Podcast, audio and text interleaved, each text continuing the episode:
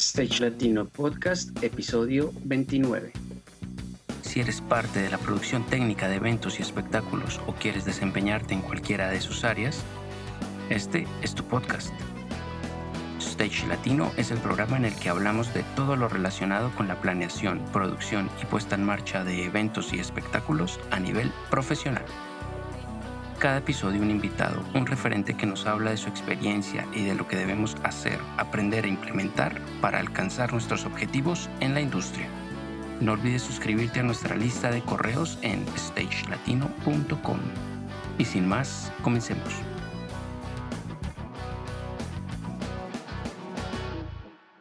Hola querida comunidad Stage, buenos días, tardes o noches, especialmente para América Latina y para la comunidad de habla hispana. Soy Juan Pablo Flores, artista audiovisual, técnico de video y director de contenidos de Stage Latino. Al otro lado de la línea, como de costumbre, está Fernando García, programador de iluminación y director de la plataforma Stage Latino. Fercho, ¿cómo vas? Hola Juanpa, bien, bien, todo bien, con mucha expectativa con el episodio de hoy, ¿no? Nuevamente abordamos un tema tan complejo y extenso como lo es la situación de nuestra industria en momentos de pandemia. Bueno, quiero hacer una breve introducción y seguimos analizando pues el caso de nuestro país, como bien lo dices, y pues es que es un referente, ¿no? Es el referente que tenemos de primera mano y por eso lo seguimos trayendo a nuestro podcast.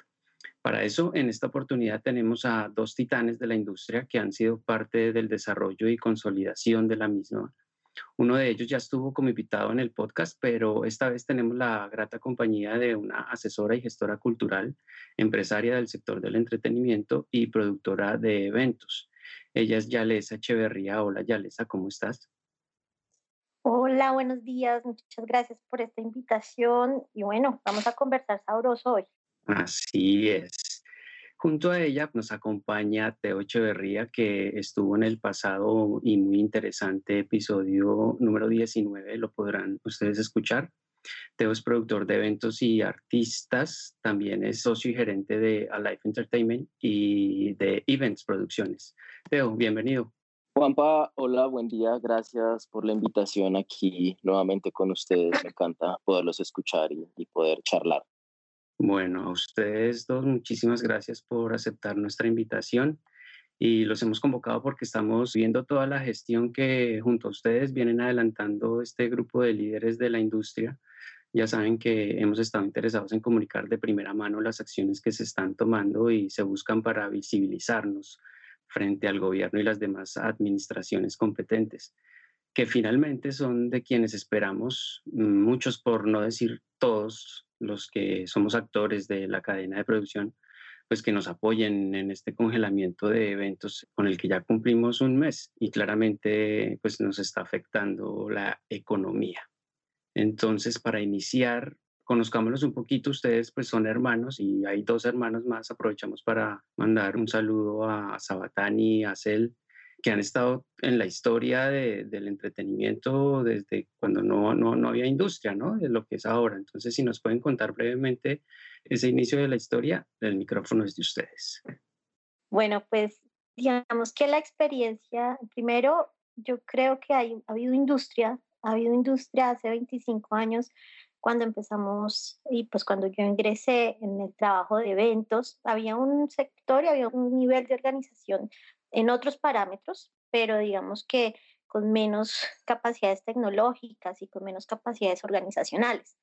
Pero es una realidad que desde los 60 eh, el poder estar en conciertos en vivo, el poder ir madurando el espectáculo, pues le ha generado este crecimiento y pues una evolución en los últimos 11 años de manera potencial. Yo empecé hace 25 años con Fuerza de Paz, gracias a, un novio en ese momento que me vinculó con la escena del rock. Mis hermanos aún estaban en el colegio y digamos que fue muy circunstancial, había muchos trabajos al tiempo y pues era vendedora, era mesera, hacía de todo un poco, pero el mundo del entretenimiento me fue cautivando. Yo nací, pues nosotros nacimos en una familia de artistas y esa familia pues nos inculcó unas sensibilidades pues de otro nivel claramente y empezamos en Fuerza de Paz, cuando Teo se graduó del colegio, vino a trabajar con nosotros y luego estuvo Celio, bueno, Dani, luego amigos, eh, luego entonces uno se casa, tiene hijos y crece en medio y hace una familia, además de la biológica, alrededor de los eventos. Fuerza de Paz fue una casa hermosa, una experiencia maravillosa y una introducción a la industria que yo agradezco al universo me haya puesto en ese momento ahí.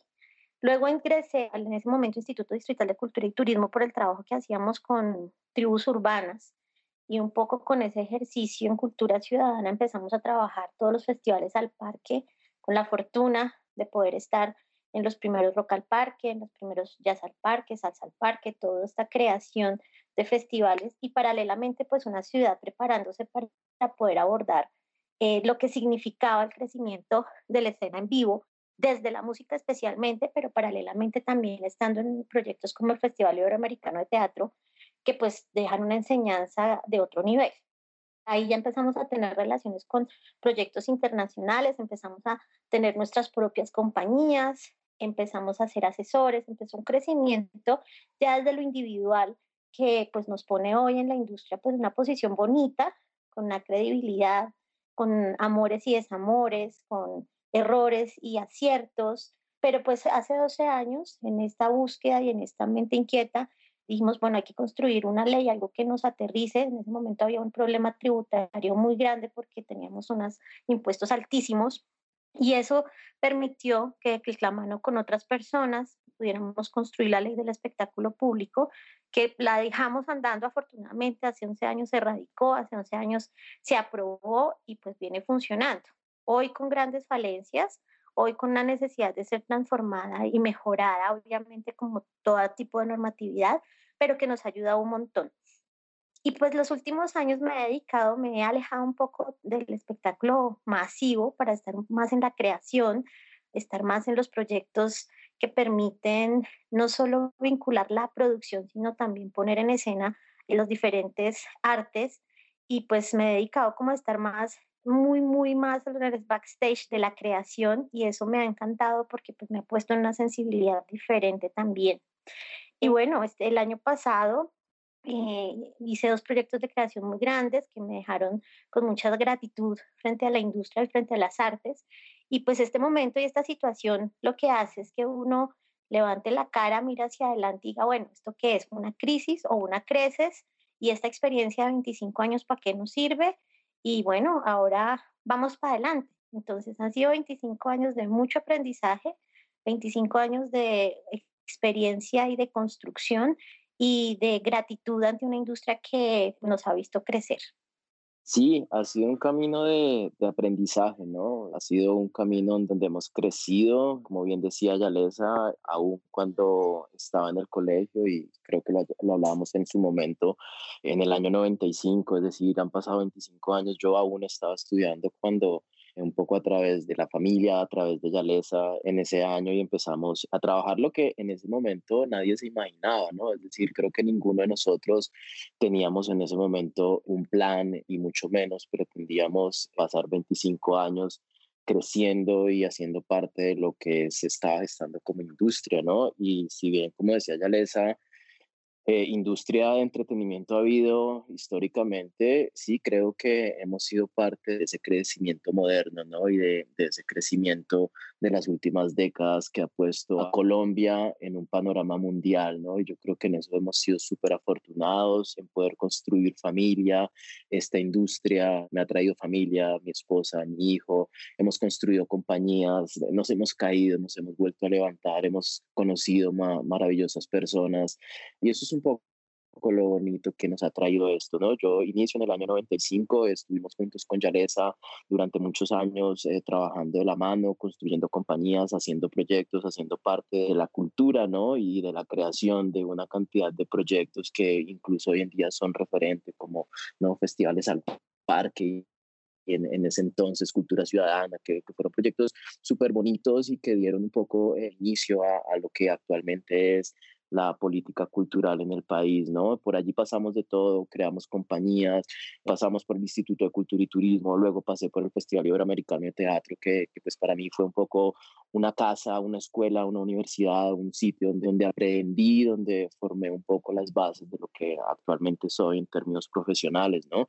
Y pasamos por muchos lados, empiezo a trabajar con Pro Colombia, con Alfredo a veces, actualmente Move Concerts, eh, un par de compañías más, pasé por sociedades, en fin, allí estuvimos construyendo una cantidad de cosas y bueno, aquí estamos, ¿no? Llevo seis años, además de todo esto, eh, de estar con Alive Entertainment, Events Producciones, una compañía que tenemos en Cali, seis años trabajando con Maluma. Eh, crecimiento y en su andar por el mundo, ¿no? Y eso también ha, ha, permitido un poco abrir fronteras, ¿no? Conocer gente en otros mercados, hacer parte de una industria mundial y pues que sí definitivamente Colombia es hoy en día un referente por todo lo que pasa en la industria, ¿no? Sí, claro que sí. Teo, me quedaría en este momento invitar a nuestra audiencia a escuchar el episodio número 19. Fue un episodio lleno de mucha emotividad me gustaría que los que no lo han hecho lo escuchen para saber un poco más de la historia de Teo. Y nuevamente agradecer a Yalesa y a Teo que nos estén acompañando el día de hoy. Me gustaría empezar preguntando a Yalesa cuál era el estado de la producción de los eventos antes de empezar la crisis, desde tu punto de vista. Lo que pasa es que veníamos en un crecimiento que además más que mi punto de vista también como eh, nos hemos dedicado a hacer un análisis y una revisión de todo lo que está pasando, pues obviamente el resultado que nos lleva es que pues estamos en un crecimiento, o sea, empezó el año en su vida con una capacidad operativa gigantesca, con generalmente los productores en los tres, cuatro primeros meses del año y estamos preparados para no tener tanto trabajo y lo que pasa en la industria es que sorprendentemente desde el mes de enero empezaron a haber eventos en todos los ámbitos, ¿no? Tanto la empresa privada como la empresa pública, pese a que hay cambio de gobierno e inician las administraciones, pues hay trabajo, ¿cierto? Y entonces toda la, la industria estaba como muy satisfecha en términos operativos, en términos económicos, porque se veía venir un 2020 muy interesante. Lo que pasa en el momento, digamos, el 11 de marzo, es que cuando dicen no hay eventos, y la dimensión de, y el alcance del impacto pues no se veía venir. Personas que estaban en las producciones en, en, Europa, yo estaba desarrollando un proyecto para el primer semestre también, digamos que nos dimos cuenta que no era posible, que algo iba a pasar mucho más fuerte que una simple parada de 14 días y que pues esto estaba creciendo de una manera monumental y pues nos superó. Entonces, el estado de la industria de eventos y espectáculos en Colombia en el primer semestre del 2020 estaba en modo subida y está en este momento en modo picada. Entonces, ese era el estado, o sea, no podría decir mucho más, podría decirles eh, desde el Ministerio de Cultura, más de mil eventos estaban registrados entre marzo y mayo, que estaban con registro PULEP. El PULEP es un código que emite el Ministerio de Cultura para registrar los eventos, especialmente que tienen valor comercial. Entonces, esa ya fue una medida desde cultura. Luego hay que ver qué pasa con los eventos sociales, hay que ver qué pasa con los eventos privados, qué pasa con las ferias y fiestas, qué pasa con exposiciones y pues ahí ya el inventario se extiende para entrar en un estado de crisis que realmente está hoy en menos menos. Claro, Yalesa. ¿Y qué tanto crees que hubiera afectado el paro del año pasado también? Eso le comenté a Andrés Albornoz. Y mm, a nosotros en nuestra empresa tuvimos un fin de año muy malo, precisamente por el tema del paro que veníamos experimentando el año pasado. ¿Eso también influyó en que el arranque del año tuviera una mayor expectativa? Seguramente, porque también hubo muchos aplazamientos de actividades de todas maneras, creo que el 2019 no fue un año que la gente expresara. Yo, le tengo mucho miedo a lo que la gente expresa solamente porque como somos sentimiento y somos tan pasionales, muchas veces podemos ser muy imprecisos con la palabra.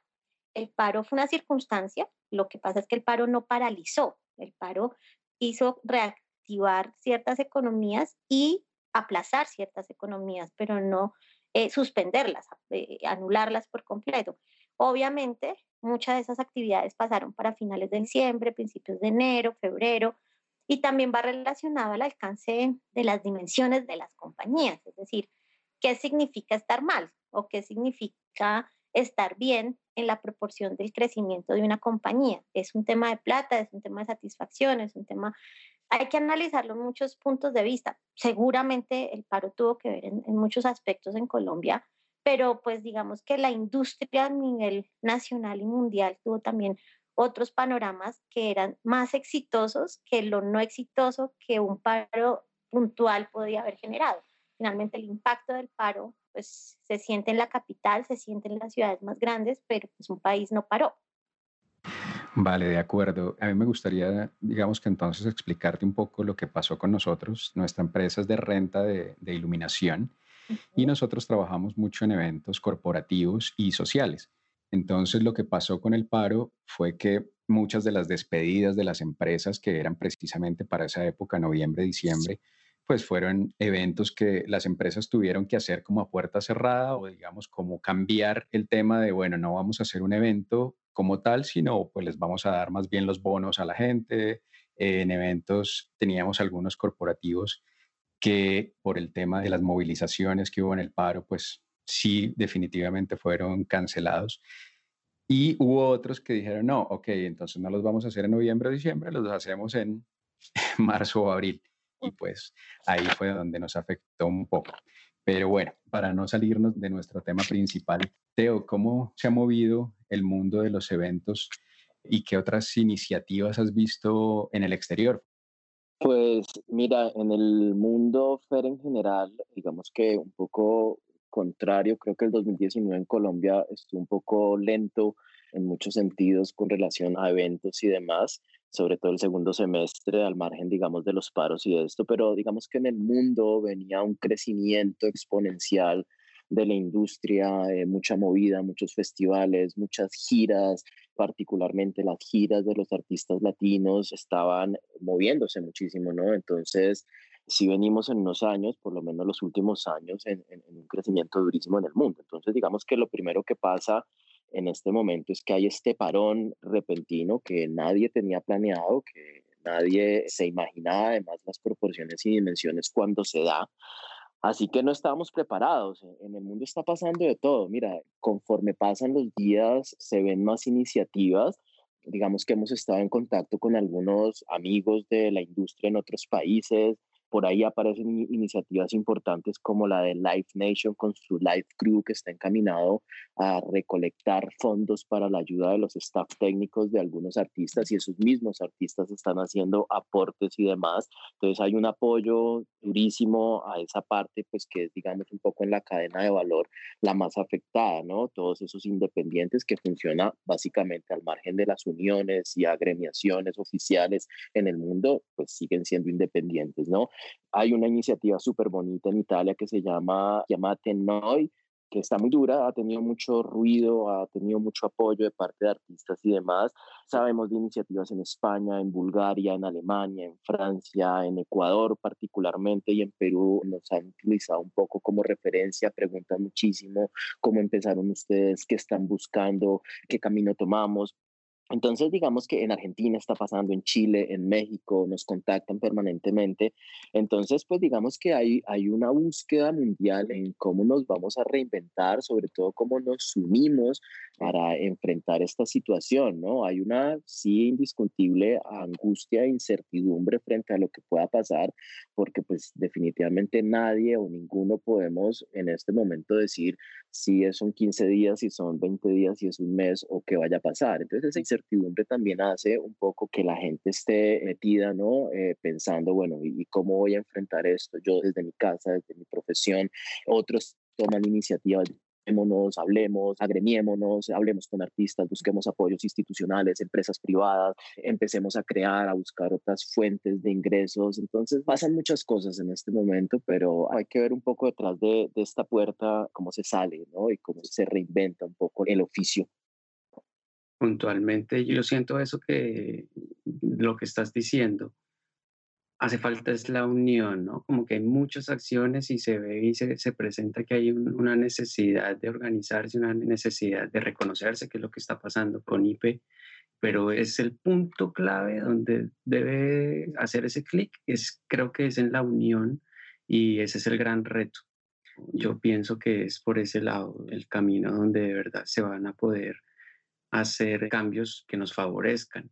Quería preguntarle a Yalesa puntualmente, y bueno, acordándonos del episodio 26, el del Pote Cardona, donde nos contaba el nacimiento de IP, esta iniciativa de hacer ese 13 de marzo esa reunión y transmisión con la mayoría de los empresarios y representantes de los diferentes sectores, que a hoy sabemos no son todos, pero que sí originaron esa necesidad de organización para reconocernos y reconocer que no estábamos siendo visibles para el gobierno nacional.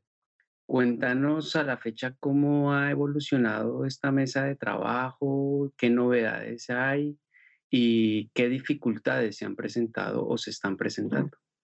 Eh, bueno, digamos que el ejercicio en 31 días, porque ayer justo fue un mes de habernos reunido, en ese momento pues había un número de personas importante, considerando que estaban como los más representativos, pero no necesariamente la mayoría, porque lo que encontramos en el camino es primero que cuando lo que yo repito constantemente, nos cierran el telón y nos bajan el taco, nos apagan la música, pues quedamos invisibilizados, no existimos. Entonces vamos a mirar en las economías de gobierno y no existe teoría sobre nosotros, no estamos identificados en ninguna parte y la primera labor es visibilizarnos. Entonces la primera labor es quiénes somos, eh, qué hacemos en la industria, somos una cadena de valor y esa cadena de valor, cómo se ve representada, cómo la evidenciamos ante primero el gobierno nacional, porque al no constar constituidos como una política pública, lo que sucede es que pues no podemos estar dentro de los sistemas organizacionales y nos vemos inmersos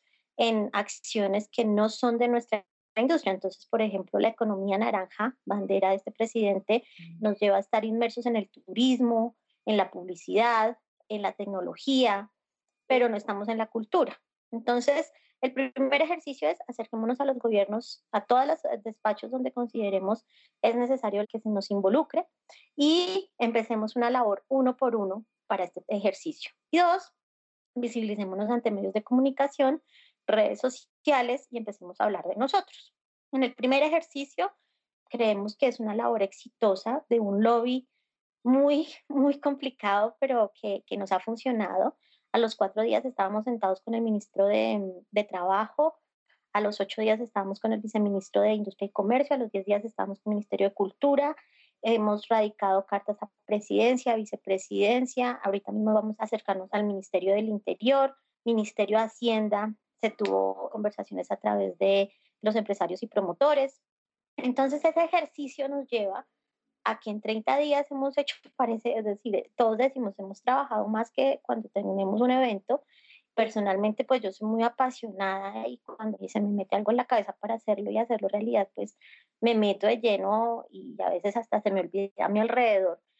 Pero digamos que el ejercicio nos ha funcionado. Hoy estamos con mesas de trabajo, justo hoy el Ministerio de Cultura sacó, digamos, como el esquema cómo llevaremos la mesa de trabajo con ellos, que fue gracias a una conversación y un espacio que tuvimos con la Comisión Sexta de la Cámara de Representantes.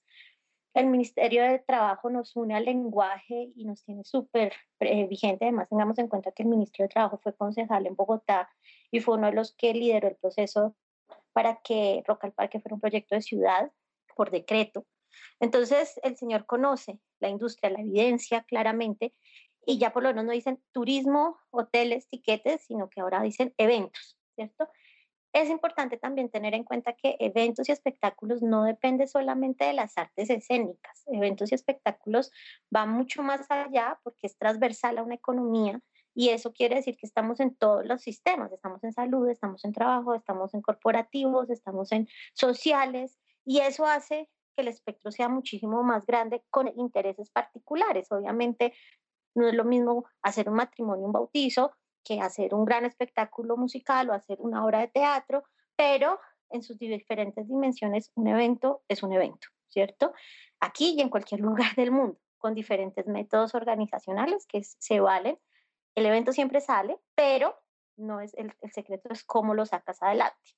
Entonces, ha sido una labor y un ejercicio de disciplina y constancia, de documentación, de investigación Hoy estamos presionando al gobierno nacional, estamos empezando acciones con empresas privadas, estamos lanzando el mensaje de transformación y pues digamos que pues seguimos en la tarea y seguimos abordando al gobierno y así pues como adolescentes pidiendo regalo, así estamos con el gobierno sin que nos regalen nada, porque no podemos esperar solamente el cheque en la puerta de la casa, sino para que construyamos juntos y pues ir mucho más allá de la situación actual.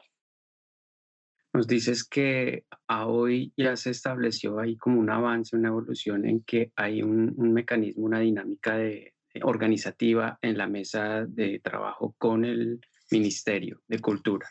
¿Cómo es esa dinámica? O sea, si nos puedes aclarar un poquito esa comunicación, me imagino que no es muy fluida, que se toma en sus tiempos y como para que entendamos un poquito pues ese esfuerzo y ese arduo trabajo que ustedes están logrando para que sean escuchados.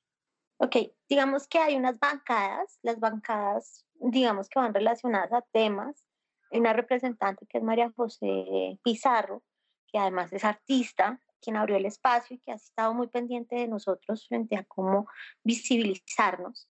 Ella entendió rápidamente que los artistas pues tienen un camino mucho más adelantado evidentemente los artistas son fundamentales. Justo anoche salió una noticia gigante de la Organización Mundial de la Salud donde manifiestan la importancia de incluir a las artes y la, cultura como un sistema sanitario, es decir, es fundamental que estemos ahí.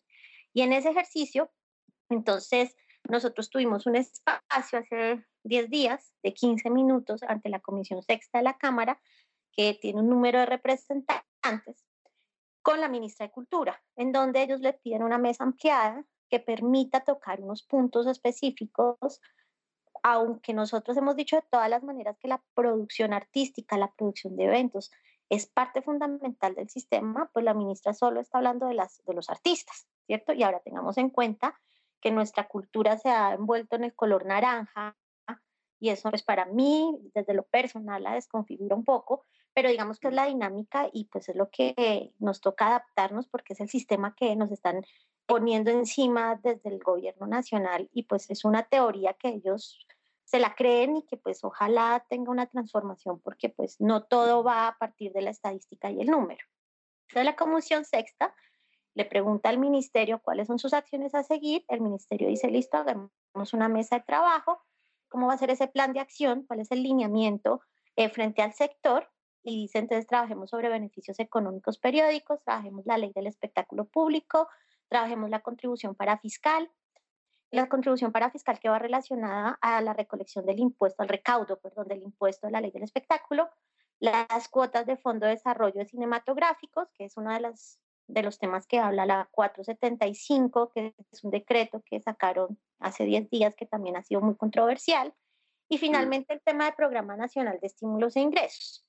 Con ese ejercicio, entonces abren una mesa que le dicen a los congresistas, miren, estos son los temas a, conversar, y es, hablemos de reasignación de presupuesto, hablemos de extensiones para nuestros artistas, declaremos el estado de vulnerabilidad para los artistas, hablemos de un registro único para realizar un censo, pues que claramente en este momento la data completa nuestra, eh, por lo menos de producción, no es la que tenemos nosotros, que hoy hay más de 5.000 personas registradas, pero el ministerio no la tiene, entonces tienen que entrar a hacer un censo.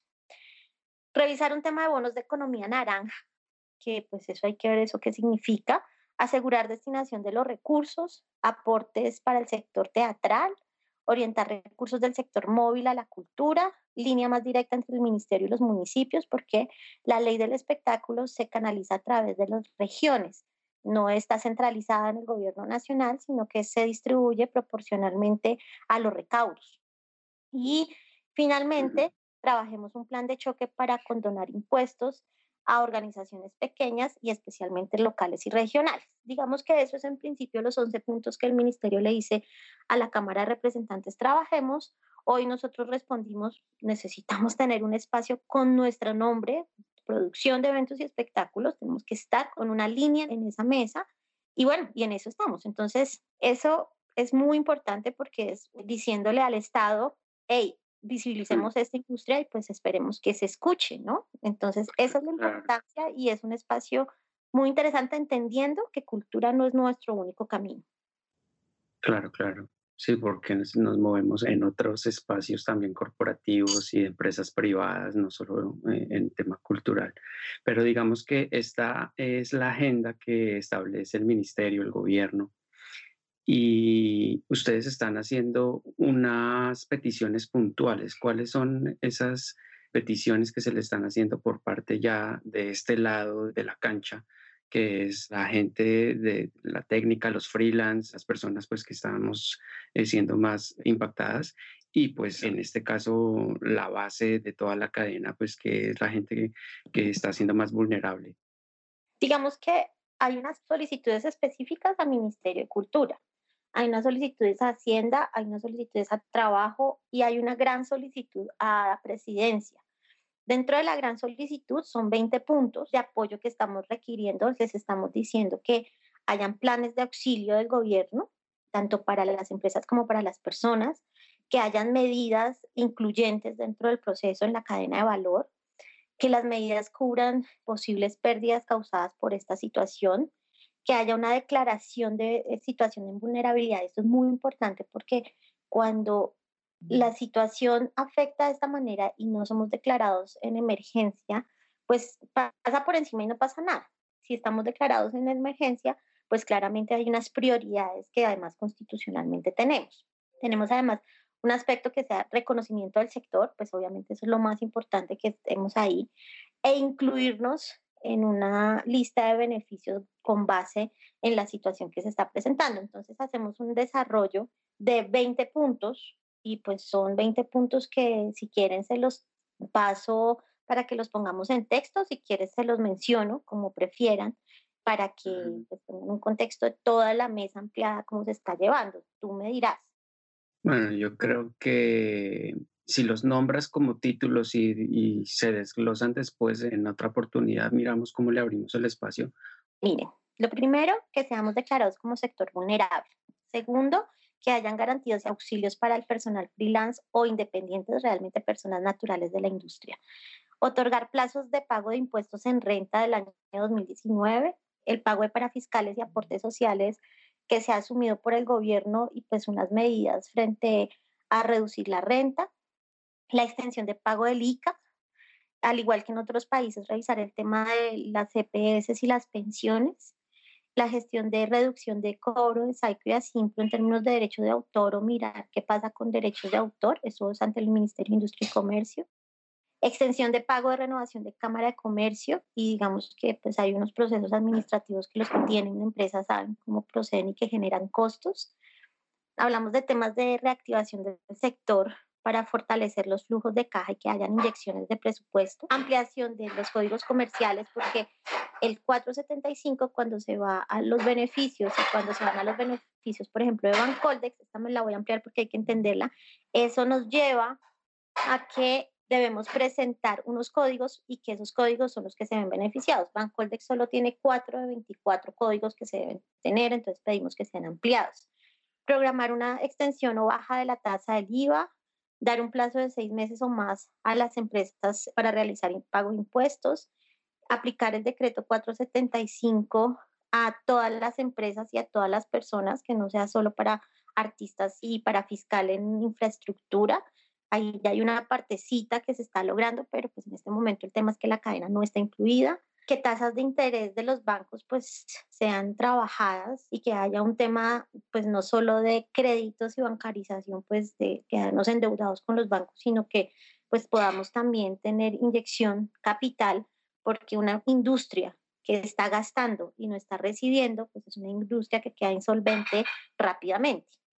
Nosotros hicimos una investigación de otros fondos de dineros del gobierno frente acciones y actividades que no han ejecutado, pidiéndoles que revisemos eso y una solicitud que es como la carta al niño Dios, pero que hay que ser analizada es denos el 10% de la compra de armamento del país.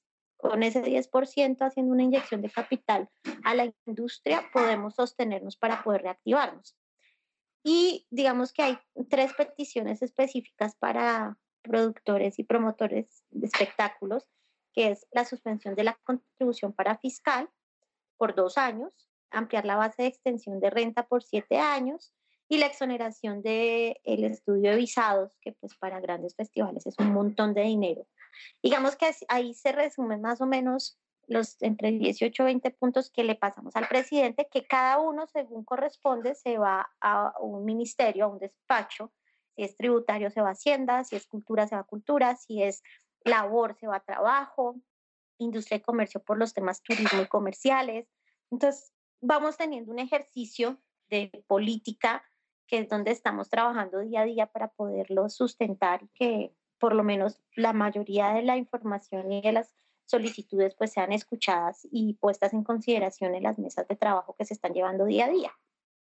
Claro, muy importante y, pues entiendo que todas estas peticiones salieron también de las encuestas y de las solicitudes que ustedes hicieron pues a todo el gremio para poner también sus inquietudes y qué es lo que se quiere, ¿no? Sí, digamos que nosotros hicimos dos encuestas. Una primera encuesta que empezamos a aplicar el 15 de marzo, eh, que fue muy ingenua, pero que nos permitió tener una primera data, que ahorita si quieren hablamos de números, porque Teo está muy silencioso, y una segunda encuesta que analizamos, digamos que de tres maneras, pero con dos muy sustanciales, una el 27 de marzo y otra el 31 de marzo. Eso que nos permite ratificar la primera cifra y tener más información para poder evidenciar el estado de la industria. De ahí pedimos también, digamos, que la gente propusiera posibles soluciones y ahí salió más o menos como las ideas primarias para poder pasar y ratificar los documentos. Teo, pensando en los objetivos de IP, ¿cómo se están representando a todos los miembros de la cadena de producción? Juanpa, la pregunta es súper amplia porque obviamente primero hay una responsabilidad inmensa eh, cuando se toman estas iniciativas, ¿no? A nosotros nadie nos lo pidió, digamos que esto fue una acción de unas pocas personas al inicio y nos juntamos, ¿no? Un poco a ver qué camino tomar, pero hay una responsabilidad inmensa cuando tratas de salir a representar una industria que además es difícil de entender, porque una de las cosas que nos encontramos cuando arrancamos con este proceso y antes de ir allá a responder estos objetivos, lo primero que encontramos es, a ver, vamos a ir eh, a, la inmediatez, que necesitamos apoyo del gobierno, instituciones y tratar de visibilizarnos. Y ahí es donde entramos a un punto súper complicado y es quiénes somos cuántos somos y qué se está perdiendo en este momento. Es decir, por qué hay que levantar la mano en este momento de parón y en este momento de pandemia que nos encierra en una casa. Y para nosotros mismos es muy complicado entender la industria y un ejercicio que hemos venido viendo en todo este último mes, de toda esta estadística que está hablando Yalesa y todos estos números importantísimos, además porque es que nos hemos encontrado que incluso a la gente de la industria le cuesta muchísimo entender qué hace. Cuando tú le preguntas a, a, un independiente, cuando tú le preguntas a, a, un freelancer, cuando tú le preguntas a estas personas que ocasionalmente o eventualmente se vinculan a la industria que hacen, pues les cuesta trabajo. Entonces, digamos que las preguntas que le lanza uno a, a la industria y a la gente que hace parte de ella, con un cuestionario gigantesco que nosotros sacamos y con de donde están saliendo estas estadísticas, y es que encontramos que la gente no entiende muy bien en dónde está en la industria. Entonces allí ese proceso de visibilizarnos, entender quiénes somos, cuántos somos y qué estamos perdiendo, pues ha sido complicado porque primero nos sorprende el número, ¿no? Las cifras son gigantescas de personas directa e indirectamente afectadas, la cantidad de personas independientes que se está viendo afectada, que es un número porcentual gigantesco. Entonces allí ese es el primer paso, ¿no? Donde la industria primero le cuesta mucho reconocerse, ¿no? Entonces allí para buscar objetivos se empieza un poco a poner difícil el camino. Entonces cuando empezamos a sacar todas estas estadísticas, eh, tratamos de llegar a la gente y sobre todo hacer que toda esta gente que estás vinculando entienda que no es tan fácil, es decir, llegar al gobierno, golpear una puerta, eh, buscar todos estos objetivos que mencionaba Yalesa, pues no es un camino eh, fácil. Cuando tú tienes a una cantidad de personas, estas 5.000 que hace referencia a Yalesa, muchas de estas personas en este momento pasando hambre, con una incertidumbre, pues es muy difícil que estas personas además entiendan pues que hay que ser paciente, que todo tiene un proceso, que hay un proceso político, que hay un curso muy difícil de llevar y que sobre todo en este momento los gobiernos están encaminados en salvar vidas. Entonces es muy difícil que además le presten atención a un sector que a primera vista no es fundamental. Es decir, entretenerse no es fundamental y entretenerse no es una prioridad. Entonces cuando tú levantas la mano desde una industria que hace entretenimiento a un gobierno pues que está evidentemente focalizado en salvar vidas, pues la labor se vuelve un poco dispendiosa y esa credibilidad frente a todas estas personas que están esperando respuestas de parte de unos voceros, pues se hace más dispendiosa aún. Entonces, digamos que una de las cosas bonitas que están pasando en este momento es, uno, estamos logrando unir gente, dos, estamos logrando llegar fácilmente a unas personas que antes no podíamos llegar, ¿no? Entonces, cuando tú tienes acceso a través de Telegram, por ejemplo, a mil independientes, pues eso es maravilloso, porque eso no hay un antecedente en la industria de que eso pasara. Entonces, eso nos permite también hacer un ejercicio de crecimiento y de formación, ¿no? Pero mira, los objetivos eh, inmediatos, primero eso, ¿no? Eh, buscar un apoyo de gobierno que nos reconozcan como industria, que nos vean como industria, visibilizarnos en toda la cadena de valor y un poco los objetivos a mediano o largo plazo y, esperemos que salgamos de esta difícil situación pronto, pues también sea un poco estandarizar la industria, ¿no? Digamos que nuestra industria en el país está también en cierto modo contaminada, ¿no? Digamos que hay una, ha habido una cantidad de personas y de gente y de compañías que han aportado al crecimiento de la industria, pero también en otro sentido, la industria ha estado contaminada y yo creo que parte del ejercicio de, unirnos es también estandarizar, buscar mejorar la industria, buscar eh, mejorar el mercado, buscar que entiendan mejor cómo funciona la industria, incluso personas que trabajan en ella, ¿no? Los mismos promotores a veces les cuesta mucho entender la importancia de un gestor cultural, de un productor, de un independiente, de un rigger, de un stagehand, y hoy cuando se hace todos estos ejercicios y sale toda esta estadística, pues lo primero que nos damos cuenta es eso, ¿no? El 60 o 70% de la cadena de valor son personas independientes que a primera vista y en lo cotidiano, pues no se ven tan importantes. Entonces, hay muchos objetivos. Yo creo que aquí el primero es podernos unir, ¿no? Podernos unir, buscar transformarnos, buscar vías para crecer, vías para eventualmente migrar si es necesario. Y lo siguiente también un poco yo decía en, algún, en alguna conversación la importancia de cambiar de cliente, ¿no? Porque lo que decía Yalesa, estamos como un poco metidos en un nicho en donde solo hacemos conciertos, fiesta, rumba o cosas corporativas o eventos corporativos, cuando en realidad tenemos una serie de fortalezas y unas personas valiosísimas en la industria que en estos momentos de pandemia y de crisis podríamos llegar a aportar todo nuestro conocimiento en otro sentido, ¿no? Y por ahí han surgido de hacer hospitales temporales, entonces están construyendo carpas, pero hay mucho más recurso que podríamos llegar a aportar. Es decir, la búsqueda no es solamente ayúdame, la búsqueda no es solamente levantar la mano para que vean una industria que está en crisis y entonces necesitamos una cantidad de, de salvavidas. Sí, son importantes todos estos salvavidas y todas estas medidas y todos estos puntos son importantísimos porque son parte de esa tranquilidad como industria y ese fortalecimiento de la industria, pero también estamos levantando la mano para que nos permitan aportar, para que nos permitan permitan trabajar, para que se abran otros espacios donde nuestro ejercicio y nuestra dinámica de trabajo no se vea ralentizada o parada, como es el caso en este momento, ¿no? Entonces, yo creo que estamos encaminados a tener que buscar una forma de reactivarnos y ahí es donde necesitamos el apoyo del gobierno. Es decir, no puedes hacer eventos, no puedes hacer conciertos en donde toda esa infraestructura de la industria del entretenimiento puede entrar a, a aportar un poco en este momento de crisis. Yo quería anotar algo antes de darle la palabra a Fernando, y es que mm, no sé si haciendo alusión a lo que te refieres en cuanto a que está contaminada la industria, también sabemos que hay unas situaciones del pasado en las que, mm, digamos que cuando yo inicié en el medio, respiraba mucho la diferencia de compartir conocimiento y la división entre las diferentes áreas técnicas de producción. Eh, hablando puntualmente pues de los departamentos video, iluminación, sonido, corrientes, rigging, cada uno iba por su lado y no sé si a eso te refieres con lo que está contaminado en cuanto a que también es importante y, y considero que si no lo están teniendo como objetivo, puede llegar a venir esto dentro de toda la acción de lo que está pasando con IP y es perdonarnos.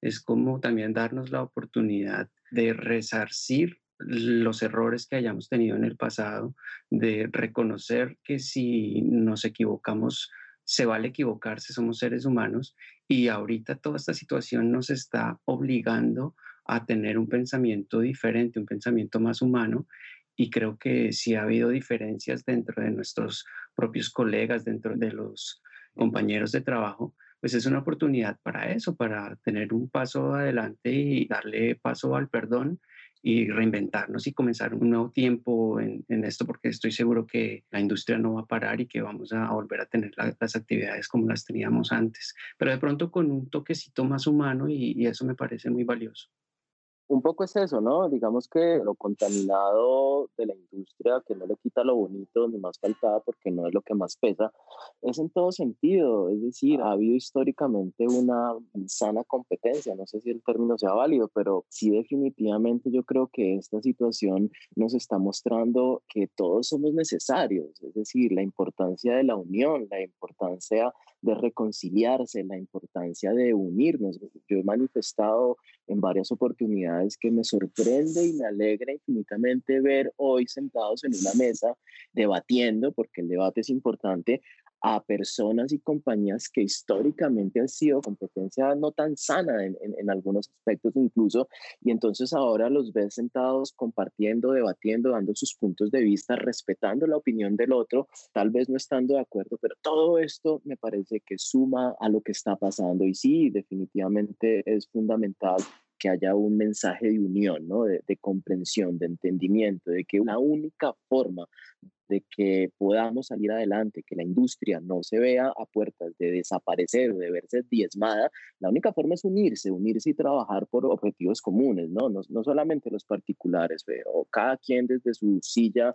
seguramente está viendo las alternativas para seguir viviendo y seguir sobreviviendo, pero, pero sí es, en definitiva, hay que pasar un poco el colador para que quede lo mejor de esta situación a la que nos estamos viendo enfrentados. Pues así es, señores, muy de acuerdo. Yo quisiera preguntarle a Yalesa un término que hemos escuchado en muchas ocasiones en los lives, en, todas las comunicaciones que se ha tenido, es el de cadena de valor. ¿Qué es y cuál es esa cadena de valor de la que hablamos en la industria? Ok, yo quisiera complementar a lo anterior. Digamos que es importante que veamos que este momento de la vida es un momento mundial y que va más allá de lo material muy de lo personal, desde mi lectura a estas situaciones que nos están haciendo un llamado de otro nivel que no va relacionado solamente a la economía. Hoy justo salió un artículo sobre el fenómeno de cómo se va a recuperar la industria y hay un párrafo que dice, lo que nos ha dado la crisis es una oportunidad única en la vida de vernos a nosotros mismos y a nuestro país desde perspectivas más claras en ningún otro momento en nuestras vidas hemos tenido la oportunidad de ver qué sucedería si el mundo simplemente se detuviera. Y se detuvo, ¿cierto? Y cuando se detuvo, nosotros quedamos como en una incertidumbre, pero también creo que el análisis debe ir más allá de lo material. Nos estamos dando cuenta que gastamos más de lo que necesitamos, hacemos más de lo que debemos y que en la industria de producción de eventos y espectáculos, desde los eventos, desde la cultura, el arte, hay una labor social gigantesca porque es real que para poder estar sanos se necesita el arte, se necesita la cultura y los eventos son un camino para que eso se dé. Y cuando hablamos de una cadena de valor, estamos hablando de ese proceso que se sigue en un evento o en cualquier situación para hacerlo realidad. ¿Qué pasa especialmente en Colombia? Porque hay otros países en donde se habla de producción y no necesariamente se va a la fabricación de objetos. En Colombia sí, cuando tú dices producción, inmediatamente te dicen telas o te dicen flores o te dicen café, pero jamás es como una acción de seres humanos haciendo acciones o produciendo y haciendo realidad emociones y cumpliendo sueños y como que se vuelve muy efímero. Entonces, cuando hablamos de producción artística o de producción de eventos.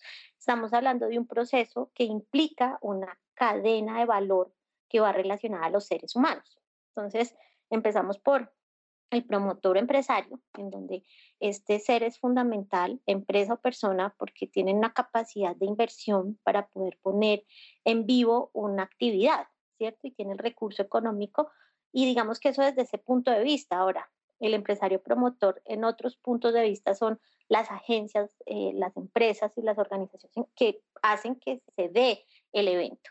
Luego, los artistas son fundamentales en este proceso porque los artistas son el contenido. Justo ayer leía sobre la ley del espectáculo y veíamos que la ley del espectáculo público en Colombia describe las artes escénicas en vivo, pero por ejemplo deja excluido a los poetas, deja excluido a los literatos y pues quedamos como, ok, esto cómo se mueve, entendiendo que además el artista es fundamental en, en, la acción. Ahora, ellos tienen otras leyes que los cubren, pero son parte de la cadena de valor.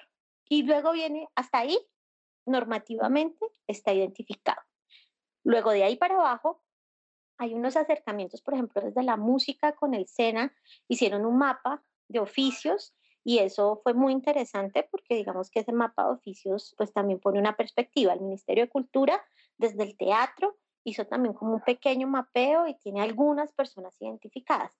Pero cuando nosotros hacemos el mapa, pues a nosotros nos sale más de 24 oficios en diferentes líneas, desde representantes de artistas hasta los técnicos, eh, yo digo hasta que se cierra la puerta, que es el logístico en la puerta del evento.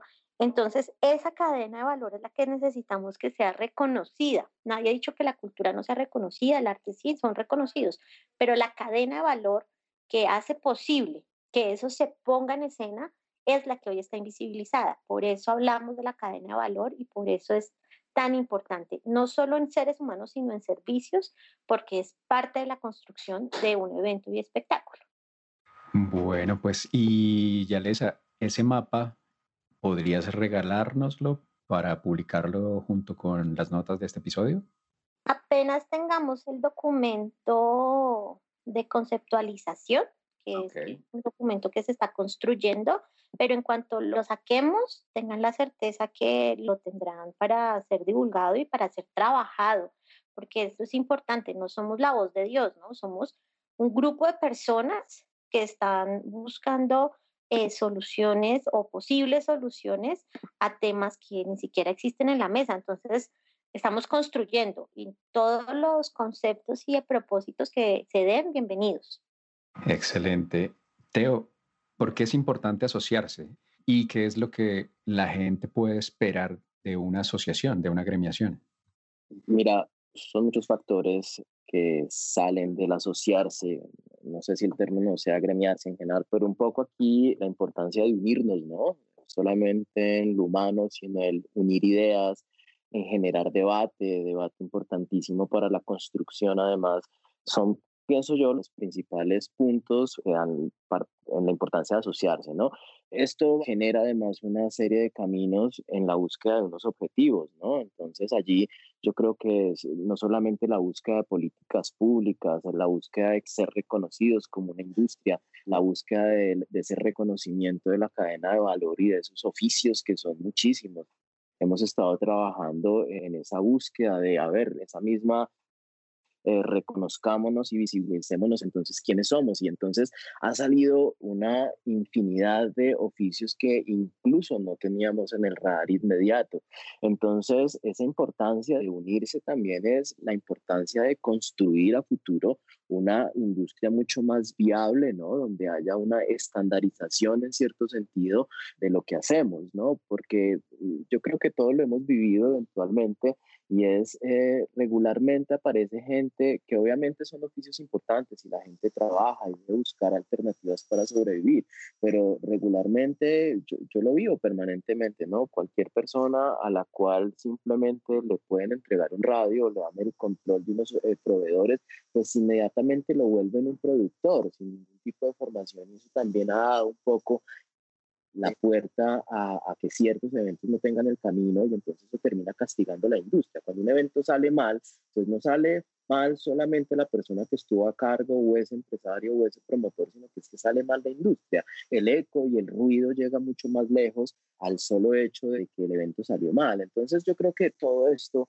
hace parte de la importancia de asociarse, de unirse, de, la búsqueda de poder trabajar unidos y en conjunto para buscar todos estos objetivos, ¿no? La, importancia también de empezar a buscar caminos de educación, de entrenar gente, es increíble como aquí en, en estos pocos días, porque pues 30 días suenan mucho, pero son realmente poco, han salido una cantidad de iniciativas, ¿no? De unámonos, de busquemos apoyo, busquemos marcas, busquemos gente, ¿no? Yo conozco una persona importantísima en esto, entonces van a venir dándose una serie de puertas y espacios donde la gente va a poder participar para que la entrenen, para entender, para aprender de otras personas. Entonces yo creo que, pues digamos que si me preguntas en términos generales, pues digamos que asociarse tiene muchos objetivos, muchos puntos importantísimos, pero sobre todo el camino de la unión. Me parece a mí que lo más importante es que la unión al final del día es lo que permite construir, ¿no?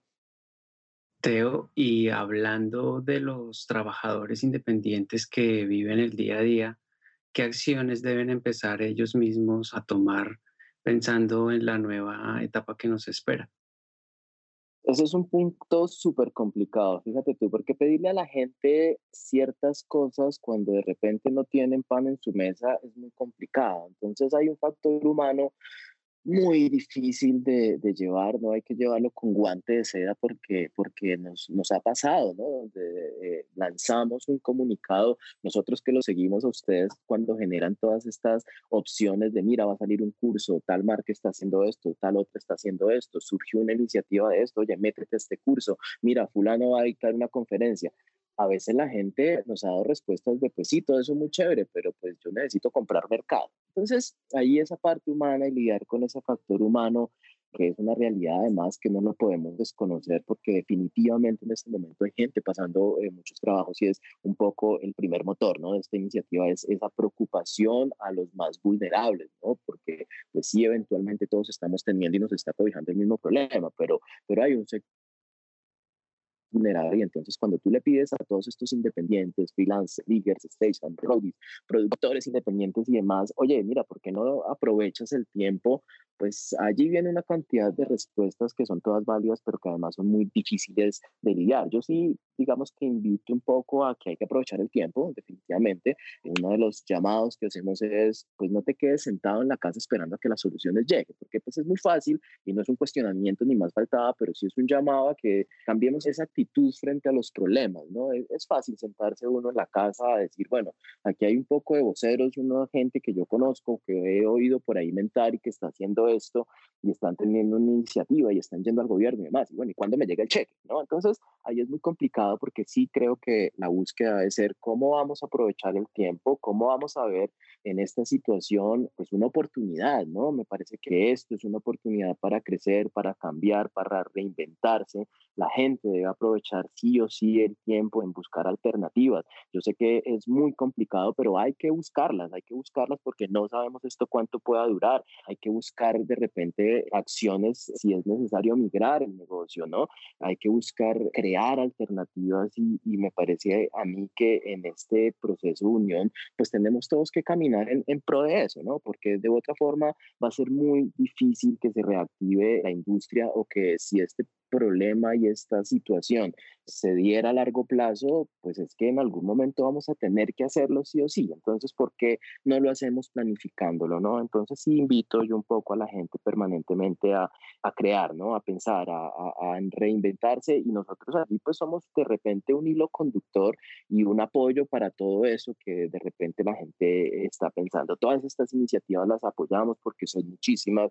Es increíble cómo la gente sale con unas ideas novedosas, cómo la gente aporta, cómo la gente, no todo es crítica y no todo, es, decir, estamos, eh, enfrentamos la crítica, ni más faltaba, pero también hay una cantidad de posiciones súper bonitas que construyen, ¿no? Y que ayudan a, a, pensar que si hay un camino y, y, esto es lo que la gente debe hacer en estos momentos de crisis. Las crisis suelen traer cosas positivas, pues digamos que afrontarla es complicado, pero yo soy de los que piensa que detrás de una situación como esta vienen maravillosas oportunidades, crecimiento e innovación, ¿no?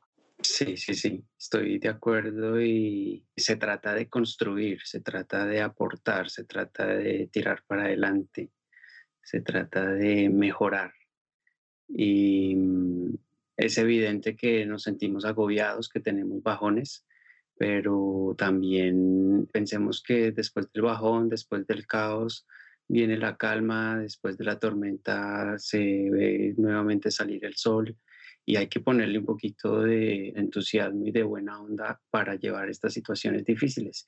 Y a través de la historia, pues hemos visto que en los momentos de guerras del pasado y estos momentos tan complejos que ha vivido la humanidad, pues es donde han surgido realmente inventos importantes que han trascendido en nuestra sociedad. Entonces, muy chévere el llamado que estamos haciendo, coincidimos y en ese sentido, Yalesa, ¿cuáles crees que deben ser las acciones inmediatas para darle un poco de tranquilidad a quienes sienten esta incertidumbre? digamos que la reflexión mayor ha sido un tema de trabajo de solidarizarnos, ¿cierto? Primero de solidarizarnos y de comprender que este no es un problema de los empresarios del espectáculo y los eventos que están haciendo una sinergia para acabar la industria. Esto es una situación circunstancial en la que debemos acoplarnos y entender qué está sucediendo porque desafortunadamente ni nuestro mismo gobierno tiene la, en la solución en las manos. Eso por un lado. Por el segundo es, yo no puedo ser, digamos que puedo ser muy ambiciosa en pensar que va a ser un futuro diferente y que va a ser mejor, y pues todos esperamos que todo sea mejor, pero lo que es real hoy es que hay una verdad. La verdad es que está la industria parada al 100%, que en dos meses, no dos meses, ya en un mes, las empresas tienen que empezar a declararse en insolvencia eso es real y que van a haber muchos despidos y que va a haber mucha más gente con necesidades laborales y con necesidades económicas. Que la reflexión va llevada que miremos cuál es nuestra necesidad básica para comer y vivir, para tener un hogar, comer y tener salud, que es lo primero que debemos cubrir y para eso debemos hoy y, y no mañana ni en un mes, sino hoy buscar acciones de migración o acciones que no tengan que ver con la aglomeración o el encuentro social para reactivarnos económicamente, porque no vamos a encontrar un camino diferente y mientras un gobierno nacional reacciona a nuestra necesidad real, va a pasar muchos días y yo pues tengo con todo el respeto que se me merece todos los seres humanos, pues cada uno como individuo es responsable de su individualidad. Luego, cuando nos volvemos colectivos, respetamos la opinión del otro, pero cuando nos agrupamos y asociamos por un bien común, tenemos que ser cuidadosos entre lo individual y lo colectivo. Entonces, va a ser una transformación real, es un cambio real, pero tenemos que estar listos y eso va en cada uno. Y eso va en también interiorizarse desde mi individualidad, cómo estoy bien, para poder ayudar a los demás. No puedo estar mal y ayudar a los demás. Eso no existe, eso no es posible. Pero si estoy bien, puedo ayudar a los demás. Entonces creo que hay que trabajar mucho. No todos tenemos esa capacidad, no para todos es tan fácil de reflexionarlo de esa manera. Es respetable porque estamos educados de esa manera, pero tenemos que seguir un camino y ese camino nos tiene que llevar a la supervivencia y salir adelante. ¿Que de esto va a salir fortalecido? Sí, yo sí creo que después de las tormentas hay caída, todo queda sucio, pero luego se barre y queda más bonito. Entonces, tiene que haber un camino que nos lleve a algún lugar que esperemos sea el mejor, ¿no? Claro que sí, reinventarnos, transformarnos. Teo, ¿y cuál es el papel de los promotores y los artistas en este panorama?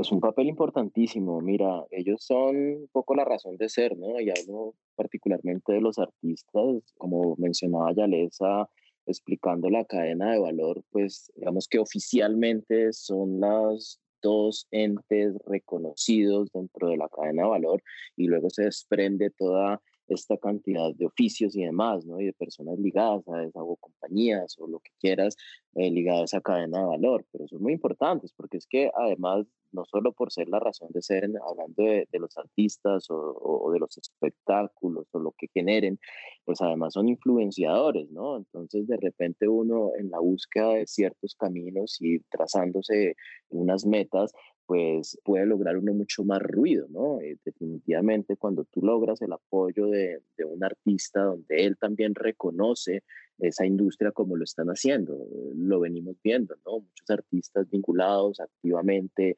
ayudando, proponiendo y demás, y esos ruidos pues generan mucho más ruido porque indiscutiblemente la gente voltea a mirar, a ver, ¿y este por qué está hablando de esto? ¿no? Y entonces eso también nos ayuda un poco en ese camino de, cómo nos vamos a visibilizar, ¿no? Entonces, además de todo esto, pues digamos que en ese apoyo, en ese reconocimiento, en esa eh, voz que tienen artistas y promotores, pues también hay un trabajo en equipo, ¿no? Entonces, cuando tú logras que toda esta cadena de valor se una, donde logras trabajar en equipo por un bien común, pues además estás trazando un camino en salvar una industria, en salvar un oficio de donde todos somos parte. Esto es un círculo en donde, como decía Yalesa, pues es muy difícil, si tú estás mal, pues ayudar a alguien. Entonces, si todos, digamos, un poco trabajamos en pro de ese bienestar, pues va, a ser más sencillo, ¿no? Encontrar caminos y buscar ayudar a los demás. Entonces, son, son fundamentales, digamos que tímidamente se han ido sumando pero eventualmente van a también necesitar reactivarse. Entonces, esto es un círculo del que todos somos parte y ellos son pieza fundamental en este sentido, ¿no? Muy bien, muy bien. Pues nos vamos acercando ya al final del episodio y quería preguntarles a los dos cómo ven el futuro de los eventos. Ya ha pasado toda esta situación, obviamente estamos recibiendo también información de noticieros, de los medios, de las redes, pues que es diferente lo que se viene, que ya las cosas no van a ser iguales porque tener el control de, de la situación de sanidad ya va a ser lento, volver a activar la economía ya va a ser lento. Todo esto tiene un paso muy delicado y, a paso tortuga, pero sabemos que el entretenimiento hace parte de la esencia del, ser humano. Entonces, ¿cómo se ve el futuro de los eventos? ¿Qué creen que va a pasar? ¿Cuál va a ser esa nueva cara? Digamos que yo tengo la visión siempre que todo llega por algo y que el universo no nos está trayendo en vano lo que está sucediendo. Creo que va a haber un despertar colectivo frente a la necesidad de que la cultura y el arte es fundamental, que los eventos y los espectáculos son parte de la sanidad mental también de las personas, porque eso nos pone en una posición que nos permite estar vivos, que nos permite poder demostrar que estamos en otro nivel. Nosotros hoy estamos cerrando los documentos con un texto que se los voy a leer. Dice, si desaparecemos, la sociedad entraría a ser una sociedad deprimida, no solo económicamente, sino emocionalmente. Esto hace que en el imaginario colectivo no sientan deseos de consumir nada y por ende la economía colombiana no se activaría. Somos una industria que puede sensibilizar y brindar las condiciones para volver a creer. Entonces, los eventos y los espectáculos van a estar. Y yo tengo la certeza que inmediatamente se reactiven, muy lentamente vamos a ir tomando nuevamente fuerza, pero creo que este ejercicio de asociatividad, de trabajo en conjunto, de unión, nos va a permitir ser más fuerte, establecer, por ejemplo, una política pública y que el gobierno atienda esta necesidad, nos va a poner también en una posición diferente, estemos nosotros o cualquiera, es decir, el que venga a liderar una asociación o el que entre a hacer el ejercicio, pues tendrá ya unas herramientas para poder fortalecer una industria a nivel nacional y hacer liga con los entes internacionales. Ayer teníamos una conversación con Perú, que hace 10 días empezaron el ejercicio asociativo inspirados en nosotros. Eso fue súper gratificante y que quieran llevar el ejemplo de que nosotros estamos llevando porque consideran que es súper exitoso. Y ojo, no tenemos ni siquiera razón social. Entonces, eso nos pone en una posición en donde efectivamente si hay una transformación, si hay un cambio, ¿cuál es el futuro inmediato? Solucionar el hoy, ¿cierto? Lo hoy. ¿Cómo se soluciona? No se solucionan eventos. Eso no lo logramos ni asociándonos, no, eso hoy no se va a lograr porque hoy no es una posibilidad. Pero mediano y largo plazo vamos a tener unas raíces y un cimiento que nos va a permitir ser más fuertes. Teo en, en un momento decía, eh, si eso no está atornillado, se va a rodar. Y eso es verdad. Hay que generar raíces para que podamos ser fuertes y para poder seguir este proceso y este camino para las generaciones futuras, porque ya nosotros pronto nos jubilamos, pero viene una cantidad de gente detrás que necesita cimientos y pues si se los podemos dejar, bienvenido sea. Sumando a esto que dice Yalesa y a tu pregunta, a mí me cuesta mucho ser negativo, ¿no? A mí un poco por las condiciones de vida, como he enfrentado la vida, siempre he pensado que detrás de un problema viene un camino maravilloso, ¿no? Y que cuando se cierra una puerta se abren muchas más. Esta es una posición frente a la vida. Así que sí, definitivamente hay en la inmediatez un futuro relativamente incierto, ¿no? El panorama de pandemia, el miedo a lo que no sabemos pueda pasar, genera un poco una posición desalentadora y es difícil mantenerse positivo, como bien decía Yalesa, ¿no? Pero yo creo que, que todo esto va a ser un poco el que le vamos a dejar, ¿no? A, a los que vienen atrás, a todo esto que menciona Yalesa, cómo vamos a aprovechar esto para esa mejora, ¿no? Porque si bien hemos sido parte de la construcción de una industria durante los últimos 25 años, pues uno no somos los únicos y dos es mucha la gente que viene atrás y donde algunas personas se vuelven referentes. Entonces, ¿qué le vamos a dejar, no? ¿Qué le vamos a dejar a toda esta gente que viene atrás que estamos construyendo, no? Porque pues al final del día eh, uno no quiere pasar de largo simplemente y que digan, oye, no, sí, qué buena onda, qué buen productor, qué buena productora, todo lo que hicieron. Pero al final, ¿cuál va a ser el resultado de todo esto, no? Porque pues si no estamos nosotros, ¿quién va a estar? Eh, independiente de quién lidere o quién sea el vocero, pues sí me parece que hay que generar un poco un movimiento que esté por encima de la situación misma, de los intereses personales, ¿no? Yo creo que esto debe definitivamente construir y definitivamente detrás de este problema debemos buscar un camino para crear y para encontrar una tranquilidad en el futuro, ¿no?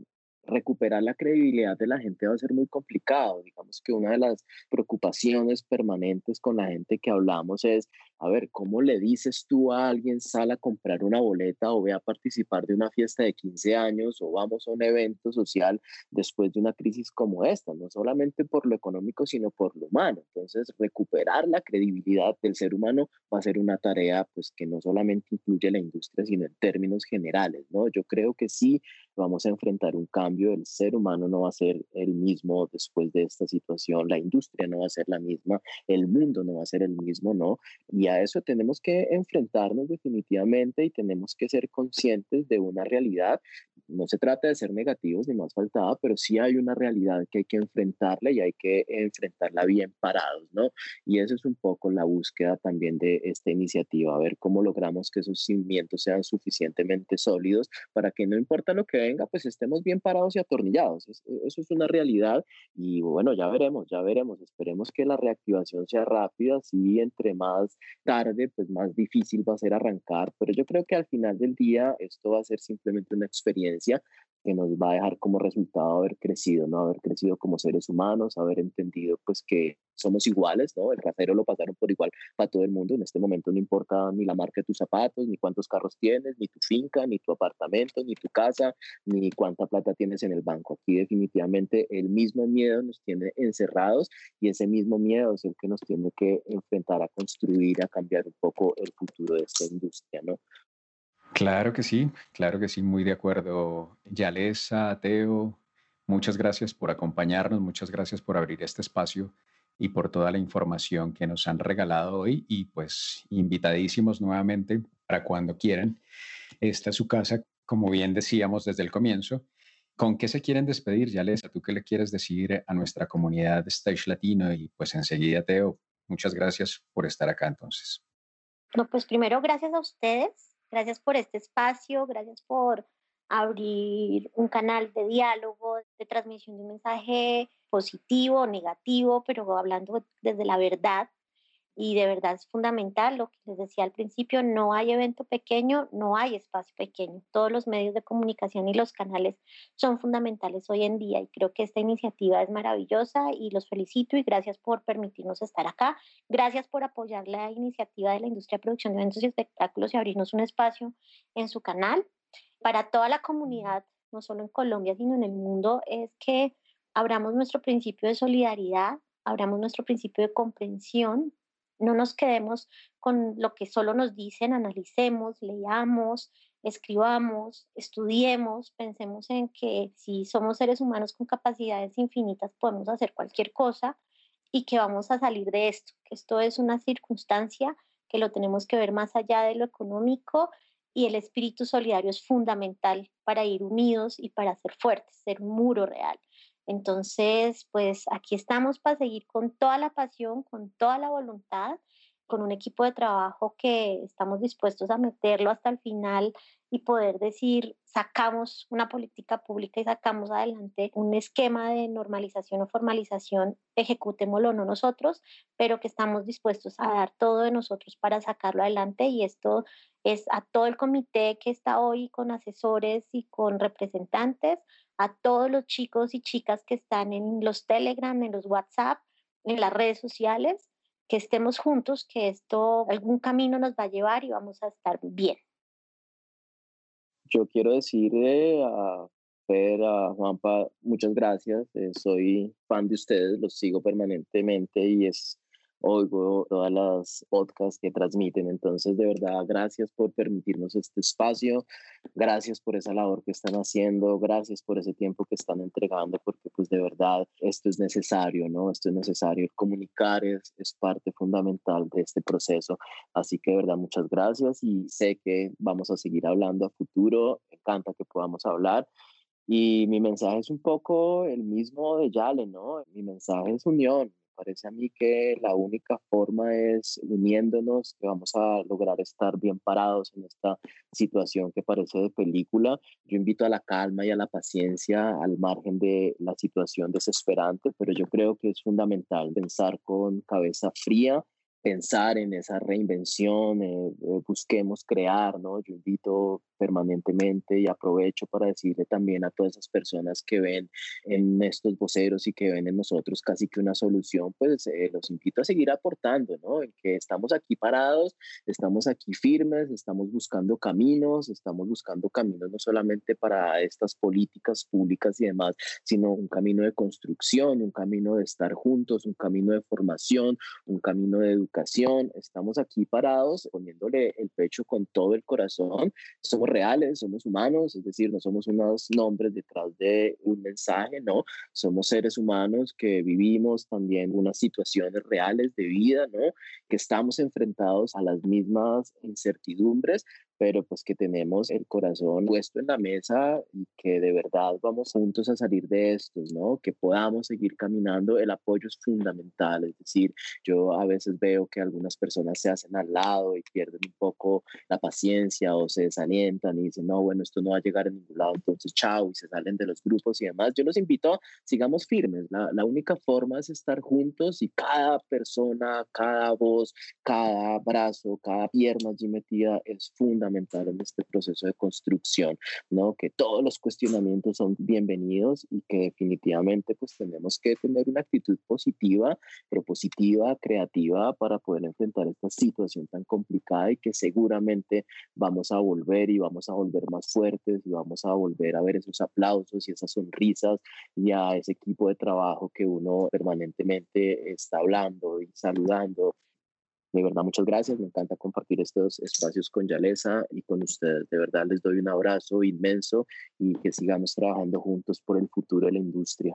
No, devolvemos el abrazo nosotros y es un honor para nosotros poder contar con ustedes, con sus palabras, con su experiencia, con su buena onda de compartir. Y yo solo quiero agregar ese buen mensaje que nos han dejado para finalizar este episodio, es que siempre lo hemos venido haciendo siempre mm, en los eventos hemos utilizado mucho el término de resolver y este es el momento de resolver esta situación cuando tenemos este problema, mm, vamos a resolverlo. Y lo chévere de hacerlo juntos pues es que nos vamos relevando y cuando uno se cansa, el otro está ahí atrás, el otro está al lado, ayudándolo a levantar o, o haciendo la labor por uno y asimismo cuando el otro se canse, nosotros vamos a pasar a aportar, a ayudar y a relevarlo. Entonces, creo que esa es la mm, fortaleza de unirnos y de trabajar en equipo, es que unidos hacemos más porque nos vamos relevando y vamos haciendo ese backup. Y bueno, eso, agradecerles por su presencia y para finalizar, díganos dónde los encontramos, cuáles son sus redes, igual las dejaremos en las notas del programa. En Instagram soy Yalesa, en Twitter soy Yalesa y en Facebook soy Yalesa Echeverría. O sea que ahí estoy. Yalesa no es difícil de encontrar. Gracias nuevamente. Mira, en redes sociales, en Instagram soy Teo7 underscore, es medio complicado, pero Teo Echeverría, allí me encuentran. y en arroba TOS1977 en Twitter. Y allí estamos, allí estamos conectados, están las redes sociales de IP y esperamos seguir aquí en línea con todos ustedes. De verdad, mil gracias. Bueno, que no falte las redes de IP, donde encontramos y seguimos a IP. Ok, está para Twitter, estamos en IP, es IPEE, -E, e. en Instagram estamos como Industria Producción o IP, de las dos maneras se encuentra, y en Facebook como Industria Producción. Eh, ahí estamos y estamos dando información constante. Justo hoy y mañana vamos a pasar estadísticas, información de data del estado de la industria. El jueves vamos a tener un Facebook Live con personas naturales, freelance, y vamos a intentar cada ocho días hacer una transmisión en vivo para hablar de los diferentes grupos que además también estamos replanteando. Entonces ahí vamos teniendo. Y esta semana también sale el canal de conocimiento que está liderando Andrés Albornoz, donde van a trabajar esta semana con Riggers y hay una agenda de comunicación, entonces estaremos pasándoles información a todos para que estén al tanto de lo que sucede y obviamente los avances de esta gestión. Súper, ya les ateo, pues muchas gracias nuevamente. Nos despedimos, no sin antes expresarles toda mi admiración y respeto por el trabajo que están haciendo con este tema en momentos de crisis. Bueno, pues hasta la próxima muchachos. Gracias por escucharnos y referirnos con tus colegas y amigos. Si te ha gustado el episodio de hoy, nos harás muy felices con tus calificaciones y comentarios en stagelatino.com o en cualquiera de las plataformas donde nos escuches. Recuerda ponerte en contacto con nosotros en stagelatino.com barra contactar. Hasta la próxima.